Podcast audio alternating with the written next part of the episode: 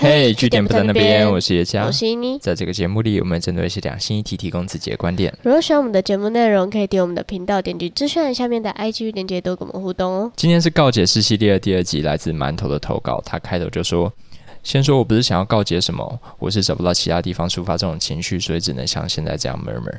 也很抱歉在这么欢乐的一个地方打出这些东西。如果想要分享的话，请随意，毕竟这只是我人生的一段过去。听你们的 podcast 真的听了很久了，很多事情都感触很深。”哦，撇出讲干话的时候，内容真的都很棒，超爱你们的。嗯，我比较喜欢我们的干话。哎，有人真的很认真在听我们的。观点什么的，我整个吓到，就说不对吧？你走错了，报道者在那里。我今天真的是去听百灵果他们最新一集的时候，发现他们也被骂，说什么哦，你们都没有在讲新闻，都在讲干话。我才说哦，真的有人是去那边听新闻的。百灵果的角色不是都是那个样子吗？就是干话，就是 OK。大家的期待不一样，但我我很开心有人期待我们讲认真严肃的东西。但在告解式系列里面，我觉得大家的故事才是主角啦。那今天的内容，我觉得要先下一点警语，是因为它会涉及到呃某一些创伤经验，像是侵犯身体自主权啊，还有一些被跟踪骚扰之类的。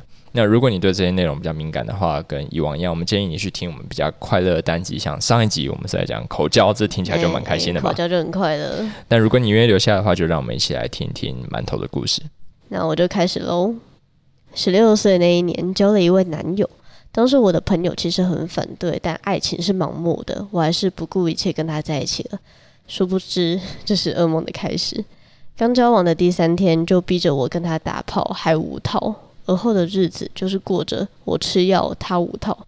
我开始忧郁，担心怀孕，然后开始发胖的生活，长达了将近一年的时间。这期间，我也不知道是怎么过来的，我只知道我很痛苦，但我退不出去。而我也渐渐失去了我的交友圈。只要我想找其他人聊天，他又会说：“你是不是去找其他男人？”我反驳无效，还一直被骂得狗血淋头，害得我完全不敢再跟任何人有所接触，只能跟他还有他的朋友出门，然后出门还要帮他付吃饭钱跟房间钱，真是干你娘！然后再来心理伤害最严重的一次。是某一次吵架，我气得在床上躺着，不想跟他讲话。结果他居然第一时间不是安慰我，或是让我冷静，而是像个禽兽一样，把他的生殖器插入我的身体内，开始活塞运动。爽完了，只帮我擦一下就躺了。我真的被伤到了。我坐在他家客厅放空了很久，开始打算分手。终于，我在二零二零年一月初正式提出了分手。我以为可以结束了，结果他像恐怖情人一样。那时我在实习，某天我下班，他就出现在我公司的门口等我下班。我很害怕，但我必须保持冷静。我马上打给我的朋友，故意假装跟他通电话，装作没看到他。他还是看到了，并追了上来，一直抓着我的手不放，像个疯子似的对我吼叫。我朋友很机灵的跟我说：“把手机拿给他。”跟他讲了几句话，他就跑走了。原以为到这里就结束了，可没多久他又跑回来，跪着求我不要走。现在想起来，干那也是信义区耶，到底怎么可以那么厚脸皮？还好我后来有坚持到底，才结束了这一出闹剧。但对方在 IG 上 po 着我是婊子，刚分手马上跟谁在一起是怎样的话，那张现实图片依然保存在我的相簿内。希望哪天我真的可以能够拿来笑一笑。我想都没想过，我在这种十六、十七岁的青春高中时代里面，可以留下这种感觉，让我心理创伤一辈子的事情。我也不知道你们愿不愿意看到这，真的很冗长。也谢谢你们可以开这个匿名告解室，至少有一个地方可以抒发，或许也有人倾听。好，那以上就是馒头给我们所有的投稿内容。我想先跟馒头说，不用担心，你的故事我们都有看完，而且看了不止一次。我相信所有的听众应该都跟我们一样，觉得感同身受。你真的经历了非常不容易的事情。没错，尤其我还是念稿的那一个，我真是每一段都会重录超多遍，因为我一直给丢。那我觉得在这个故事里面，我们还是有发现很多值得讨论的东西。第一个是馒头头提到说，他觉得很痛苦，但是没有办法离开。嗯，我在这里觉得很压抑的是，当我听到很多人他们在一段感情里面没办法走出去。原因基本上会有点像是因为他的经济，或是如果你在那种交通比较不发达的国家，像是美国或欧美那边，他是真的有一台车，他就可以帮你绑在那边，就是你会很依赖他的车这样子。嗯但是因为哦，我第一段就提到说你。出门还要帮他付吃饭钱跟房间钱，我就想说，哇，那这个问题你比我想象中的还要严重，很明显应该不是经济的问题这样子。哎，真的状况比我们想象的还要复杂很多。那我觉得他有提到一个很明显的是交友圈被控制，我觉得这真的很恐怖，因为他可能不知不觉就发生在我们每个人身上。很多人进到一段浪漫关系的时候。都会很有自觉的说：“哦，那我不要再跟我的异性友人们出门，这样子。”大家都在避嫌。哎，对，如果说你的交呃交友的性别比例是 fifty fifty 的话，你就直接少一半朋友，嗯，然后剩下另一半朋友很可能还被对方挑三拣四的说什么啊，他就在带坏你啊，什么他就是带你乱花钱啊，嗯，或者是什么哦，他就是感觉很不尊重我啊，你要么选他，要么选我这样子，这样弄到后来，就真的你的朋友圈就直接变成。他的朋友圈了，像馒头的状况好像就是这样。我觉得这会让你，呃，在发现对方其实是一个很烂的家伙的时候，变得难以离开，因为那一些新的朋友就会形成一种新的人情压力。对，而且可以想象他们是站在他那边的。OK，可能都一样烂诶，我觉得。哦，最糟的状况就是这样。那当你要离开的时候，可能就会遇到百般阻挠。而且，如果你本来的朋友真的就因为这样子离你而去的话，那重新回到一个孤立无援的那个状态，我觉得对很多人来说都是压力很大的，这会让他们在考量说要提分手的时候有更多的阻力。那接下来馒头有提到说关于他最创伤的经验哦，那那里我们真的录了很多次，我们加起来应该有七八遍。对，我觉得那毫无疑问就是一个非常典型的伴侣强暴。其实我们。没有人有义务去满足另一半的性需求。如果说真的要做爱的话，那只可能是在我们呃合意的情况下去做的。所以，只要他强迫你，那其实就是一种侵犯行为。当然，没有人想要把自己想成说是被强暴嘛。因为在关系内，对我觉得多数人都会把它想成就是说啊，那天我特别累啊啊，他又比较想要啊，然后然后就比较强硬的来了，但。这样讲不会让创伤消失，真的。尤其我觉得这个大家都要保持警觉，因为当朋友在跟你抱怨这件事情的时候，有时候你也就就真的是把它想成这样，哎，真的。对啊，大家都不愿意去想关系内强暴啊，但其实它是非常普遍的事情，就是有人去做过那个统计资料，发现说它其实很常发生，只是大家都不愿意去提。是不是有四成？我没记错的话，这个妇女薪资好像。有去做过相关的研究，我们到时候有机会跟大家分享。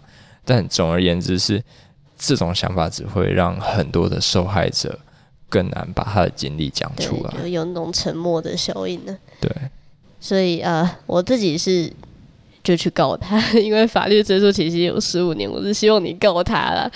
就是如果你被这样强迫，你就直接去验伤这样子，我其实是不鼓励原谅的。嗯，真的没办法。同意啊，那是上帝的工作嘛。那你要负责让他见上帝。哎，不是不是，妈的，把他给 气死。哦，但当然，我们同意你去伸张自己的正义啊。嗯，而且有很多男生他会找一个理由开脱，嗯，就是说，呃，我们就是下半身思考啊。哦，这其实我们之前有提过，那是一个非常，我觉得是非常卑劣的谎言。嗯，因为他。不符合事实，大家都有前额叶好吗？没有什么叫做难以控制的冲动，所以那种讲法只会减轻男生在这种性暴力里面的道德责任。我觉得真的不要再这样讲了，就是没有人是没办法用头脑思考的。而如果有的话，他应该被关起来。而且我们现在好像就是这样做的嘛。对对，啊，对对对对对。那最后我还是想要回到关于呃分手的困难这件事情。我觉得或许很难分手的其中一个原因是在于我们没有去想过一个停损机制。我相信很多人，哎，对，类似。我相信很多人在关系里面发现对方做很对不起你的事情的时候，其实都会想过离开，但同时有另外一个念头是：哎，他会改，他或许会改变吧。对，尤其是至少他跟我说他会改。对对对，当他祈 求你的原谅，当他承诺说他不会再犯的时候，大家就会想说，哎，那他可爱的地方还是很多啊。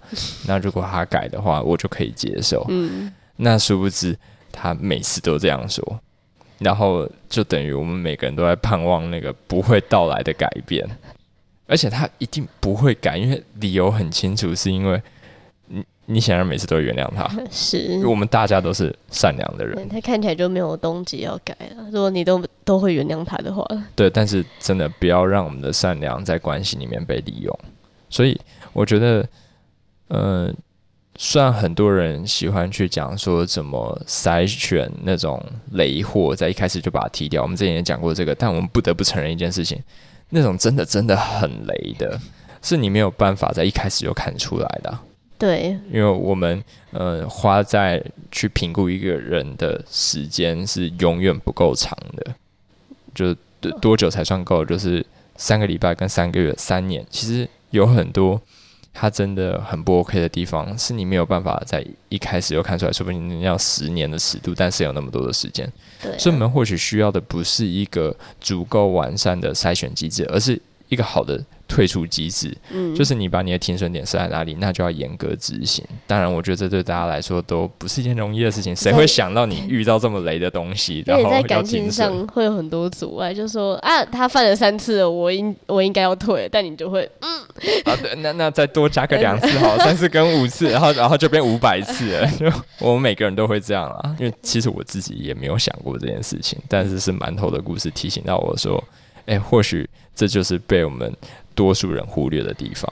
对，而且其实我们很常低估了分手会需要的成本。哦，你知道馒头付出了多少？我那时候我只能被吓到。对，我相信馒头一定是很努力的。对，所以就会导致很多人，因为他们没有想那么多，所以在他们遇到这种情况的时候就很措手不及。